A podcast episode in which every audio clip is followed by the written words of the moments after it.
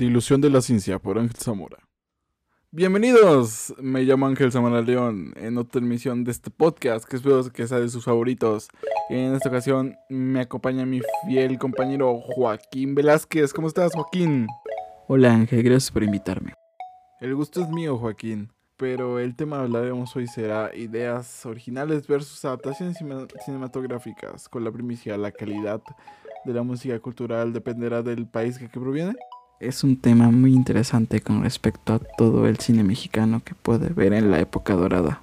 Sí, la verdad es que sí. Aunque para empezar con ese tema tenemos que poner en contexto todo lo del cine mexicano. La pregunta que nos debemos de hacer en estos momentos es, ¿cómo empezó el cine mexicano en realidad? Pues yo diría que el cine mexicano profundiza en primer plano gracias al apoyo de Estados Unidos. Porque pues ellos nos apoyaron desde el principio, desde 1941 a 1945, y de ahí empezó el auge del cine mexicano. Ahí podemos meter este las películas más conocidas como los productores de alta talla, como inició Indio Fernández, Fernández Fuentes, que favorece ese tipo de tiempo cultural es una bomba. Fíjate que gracias a ellos, las estrellas del cine mexicano se reconocieron y dieron un gran brinco en su carrera. Ahí está Jorge Negrete, Pedro Infante, Pedro Almandari, Luis Aguilar, Tito Aguilar. Y en los, los papeles femeninos fueron Sofía Álvarez, Marga López, María Félix, entre muchas otras que se escuchan.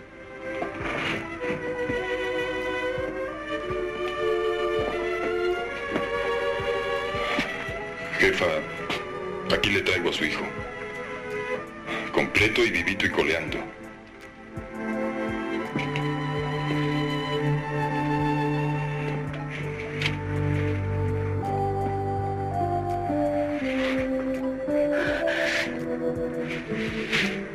Mamá, ¿cómo que lloras? Si es para reír.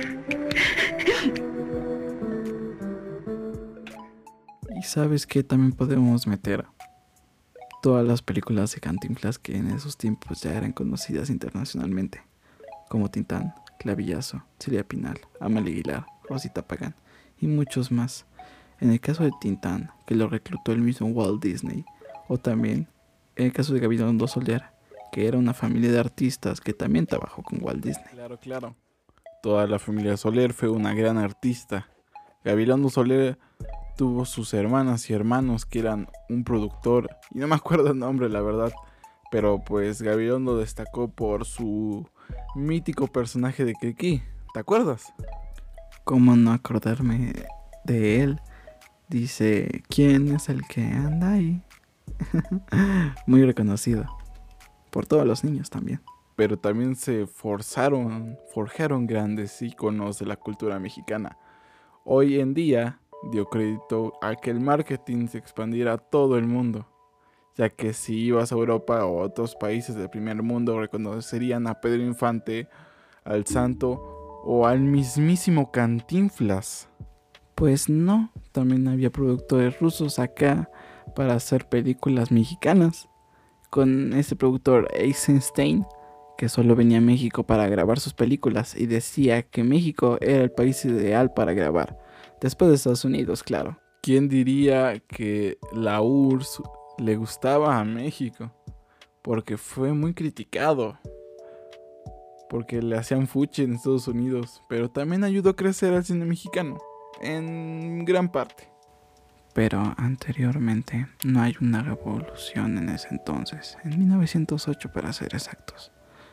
Más o menos, ya que no nos dejaban ni grabar ni nada. Y tuvieron que pasar 20 años para hacer una sola grabación en ese tiempo. Ahí metió su cuchara Lázaro Cárdenas que había de darle importancia de la comunicación y de la cultura.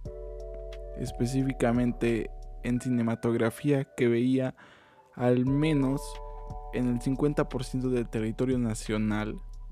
Y esto ayudaría a la economía gracias a las taquillas que extendían o daban recursos a las producciones nuevas. ¿Tú crees que Estados Unidos se sintió intimidado por México o tal vez fue envidia? Yo digo que fueron las dos, porque la competencia era muy reñida y Estados Unidos acababa de todo para que no se quedara atrás en esta carrera de la comunicación y hacer negocio propio, porque pues el cine es un negocio.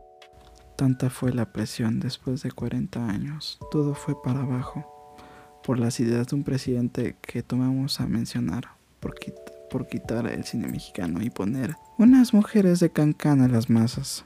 Como dicen, fue bonito mientras duró, aunque sí fue una mala idea hacerlo. Yo nomás digo, ¿a quién se le ocurre cambiar todo el éxito del cine mexicano y toda nuestra cultura por mujeres semidesnudas? Pues el único presidente que se le hizo buena idea hacer que la aconsejaron quitar el cine mexicano y poner mujeres bonitas bailando para mí. O sea, qué idea tan tonta. Cálmate, padrote. ¿Es la verdad? ¿O cómo crees que sería una buena idea? Yo ya no digo nada porque me van a tachar de mil cosas que ni soy. Ay, no. Pero desde que el cine mexicano declinó, Estados Unidos tuvo una fuerza muy grande en el mercado y creó muchas producciones hollywoodenses que lo llevaron al estrellato internacional. Pero hubo un riesgo para hacer este tipo de películas porque no de la noche a la mañana te vas a convertir en un monstruo que eres ahora. Así pasaron por la OPS para seguir adelante con los métodos muy profesionales. Búsquelo, no sean flojos. La OPS es eh, la Comisión de Cinematografía.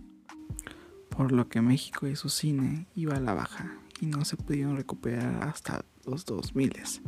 Ya eran películas limitadas cada tres años. Y eso sí, alguna pegaba porque nuestras economías no estaban tan buenas en ese tiempo para que estuvieran así muy estables.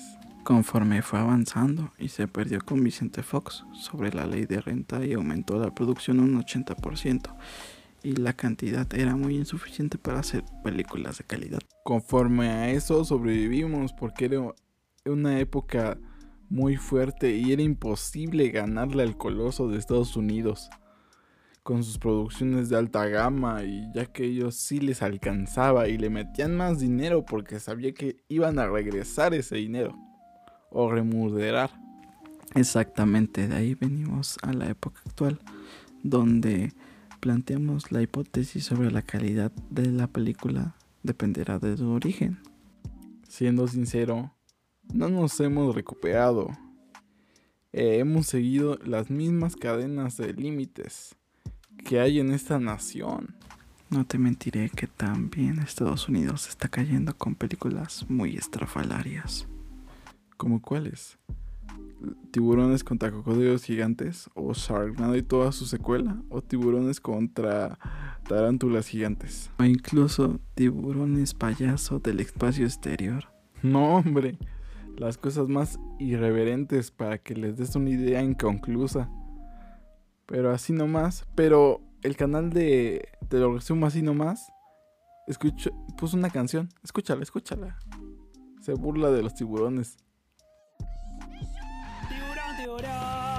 Tiburón, a la vista.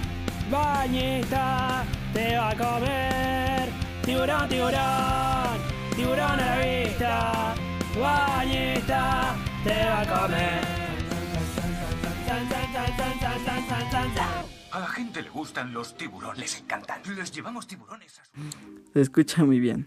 Pero no solo plantean eso, sino también hasta incluso plagian otras situaciones que ni siquiera les quitan el nombre o les cambian los protagonistas. Pero es la misma historia. Como la de Eugenio Derbez de No se aceptan devoluciones. Esa mera que se cambió por una que se llama Dos familias o no, no creo. ¿Cómo puede ser posible que ya no tengan imaginación?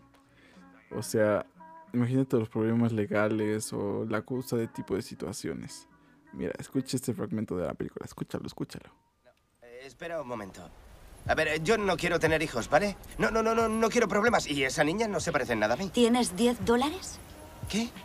10 dólares para pagar el taxi. No, no, no, no, no tengo dinero, no. A ver, a ver.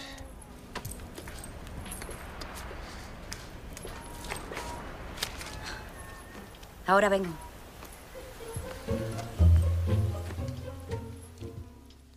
Muy buena película, pero para no irnos tan lejos, del charco, imagínate las películas de Nosotros los Nobles en el 2014. Un hitazo de los buenos. Del 2008 para acá, en la actualidad, se ha compuesto un poco el cine mexicano, aunque todo lo arruina Omar Chaparro. A veces, a veces, a mí sí me cae bien. Nosotros los Nobles fue la copia de La familia Pérez, que es una película mexicana que plagió totalmente esa teoría dependiendo de un marco teórico muy consistente, para mi parecer. Aunque gracias a eso algunos actores migraron a Estados Unidos porque no tienen esa oportunidad acá y no se las quieren dar. Eugenio Derbez está en los Estados Unidos. Salma Hayek está en una productora de Hollywood. Lupita Nyong'o, que es de descendencia mexicana, también está en una película de producción de Marvel Studios. Por el amor de Dios. Sale en Black Panther esa actriz, ¿no? Sí, sí, sí. Es, es un papel muy espectacular. Es el pollo de Black Panther. Otro ejemplo es Yalitza Aparicio, que fue la protagonista de una película de Alfonso Cuarón que se llamaba Roma. Fue a los Estados Unidos porque aquí la despreciaron en su película, como siempre. También, aunque te choque, hay que mencionar a Guillermo del Toro, Guillermo del Toro. Porque cuántas veces lo han asaltado queriendo hacer una película acá en México. Un montón de veces. Aunque es muy buena onda cuando se presentó su película acá en México. ¿Por qué lo dices? Una vez tuve la oportunidad de ir a la premiere de Guillermo del Toro de la forma del agua. Y se metió y estuve conviviendo con la gente, autografiando todo lo que se le pusiera enfrente en la premiere. Qué buena onda. Sí, aunque nos sacamos de mucha onda porque se sintiera algo superior de los demás, pero es una ternura de hombre. En tu perspectiva, ¿cómo, cómo catalogarías el nuevo cine mexicano? Los rateros estadounidenses que se roban las ideas y la posibilidad de hacer una película en México. ¿Cómo lo catalogarías? A ver, cuéntame. Mira Ángel, te voy a ser franco. Yo creo que todo el producto hecho en México que tenga capacidad de ir a otro país y regresar con lo aprendido para sacar adelante a todo su país y demostrar su talento y sentirse honrado de ser mexicano es mucha admiración y respeto. A los Estados Unidos se le entiende que quieren copiar. Es lo bueno porque incluso la India tiene su copia en Estados Unidos. Con esas películas chafas de Bollywood. Exacto, así que debido a la hipótesis se puede comprobar que no, no por ser un país tercermundista no se puede crear un producto bien con un gran contenido, sino tener los recursos necesarios para que las personas apoyen y sacarlo a flote. Las conclusiones que sacamos son obvias, ¿no? Y espero que se hayan resuelto la hipótesis que tenías al principio. Gracias por estar acá y compartir este tiempo con nosotros. El gusto es mío. Gracias por invitarme a tu programa. Ojalá pueda venir otra vez porque me gustó la dinámica. Esperemos que todo siga en pie y que la pandemia no nos esté molestando mucho. Bueno, aquí terminamos en esta ocasión y nos despedimos con esta palabra del día. Cuídense mucho y espero que vuelva a escuchar este podcast. Le deseo lo mejor. Bye. Adiós.